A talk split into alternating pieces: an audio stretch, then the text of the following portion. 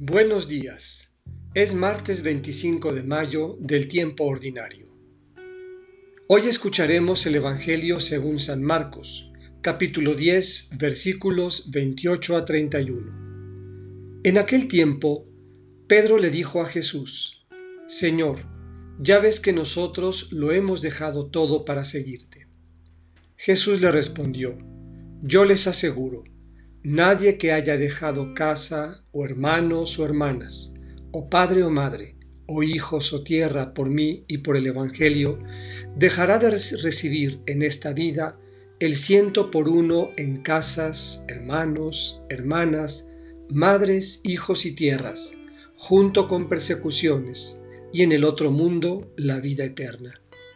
Y muchos que ahora son los primeros serán los últimos y muchos que ahora son los últimos serán los primeros.